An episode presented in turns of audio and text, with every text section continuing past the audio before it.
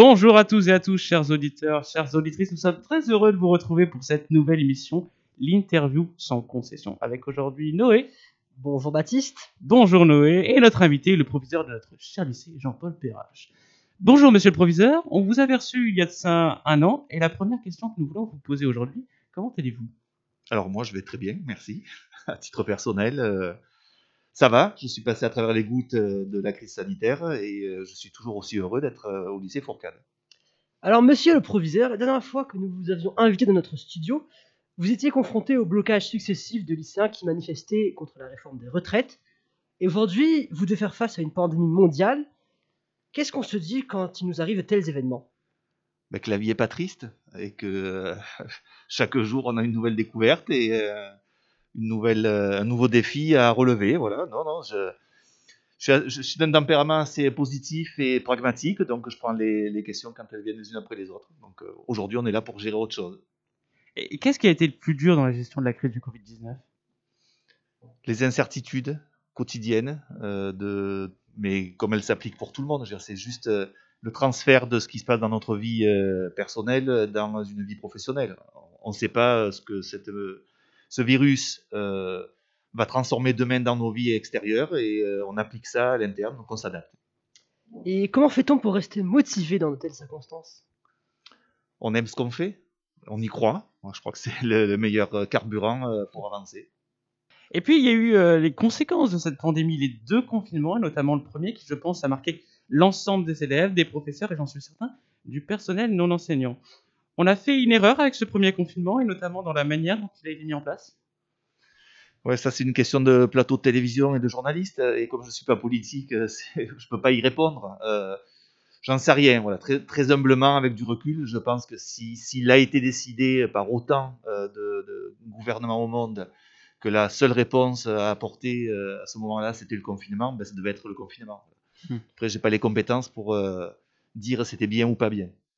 Comme tout le monde le sait, nous sommes en demi-groupe.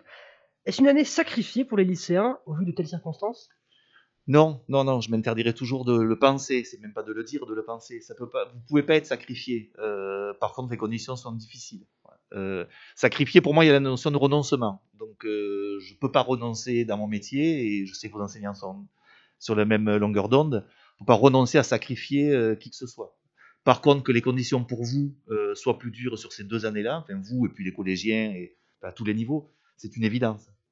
Et puis au-delà de l'inquiétude scolaire, il y a la préoccupation sanitaire, puisque même si tout le monde porte un masque, il est trop souvent en dessous du nez, parfois même retiré pour se faire la bise, et le lavage des mains beaucoup trop régulièrement ignoré. Mais on pourrait également parler du sens des escaliers, qui aujourd'hui n'est évidemment pas respecté. J'en viens à ma question. Est-ce que ces mesures suffisent Et si oui, en toute transparence, combien avons-nous de cas au lycée? Euh, transparent, je le suis, euh, c'est juste le- la méconnaissance au jour près, mais on doit être depuis le début de l'année à 35-40 cas positifs, ce qui est pas beaucoup. Euh, et actuellement, enfin, j'ai regardé, parce que la mairie m'a demandé euh, les chiffres il y a quelques jours, je crois que depuis la rentrée des vacances de Toussaint, on a eu 7 cas dans le lycée, positifs. Hmm. Alors après, s'ajoutent les cas euh, contacts qui, euh, qui s'isolent. Euh, et la première partie de la question était?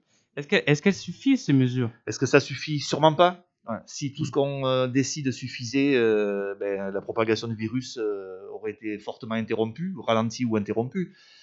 On fait ce qu'on peut. Voilà, je pense qu'on le fait ici dans cet établissement, peut-être un tout petit peu plus loin, un tout petit peu mieux, j'espère, que ce que ça peut se faire dans d'autres. Enfin, on reste en tout cas avec des choix sanitaires prioritairement finalement choix pédagogiques.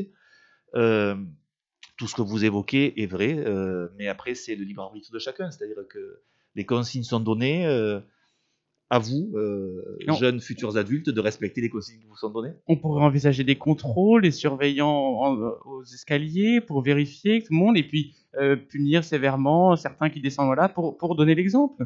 Oui, moi je crois pas trop à un système répressif, enfin, comme, comme euh, valeur d'exemple. Euh, je crois plutôt à l'éducatif quand même. Donc euh, oui, plus de personnel sur le terrain, ça serait mieux. Euh, mais encore faudrait-il les avoir. On touche du doigt. on a un système vie scolaire qui est calibré pour un fonctionnement normal. Donc on a suffisamment pour notre administration de surveillants pour fonctionner et vous accompagner, vous encadrer. quand tout va bien, quand la vie en tout cas va bien. Ben, le système ne s'est pas adapté, il y aurait eu besoin certainement de plus de personnel pour euh, assurer un peu plus de sécurité, mais c'est pareil aussi Mm. pour les agents d'entretien. C'est-à-dire que si on voulait vraiment apporter un nettoyage qui réponde aux normes sanitaires, il nous faudrait plus d'agents d'entretien que ce qu'on a aujourd'hui. Eh bien, chers auditeurs, chères auditrices, c'est ainsi que notre première émission d'interview sans concession s'achève. Un grand merci à notre cher proviseur qui nous a fait l'honneur de répondre à nos questions. Un grand merci à vous, chers auditeurs. Au revoir, Baptiste. Au revoir Noé. Au revoir, Monsieur Perrache. Au revoir à tous, merci. Cette émission est à écouter et à réécouter sur Arte Blog et sur le site de la radio. Et très bonne journée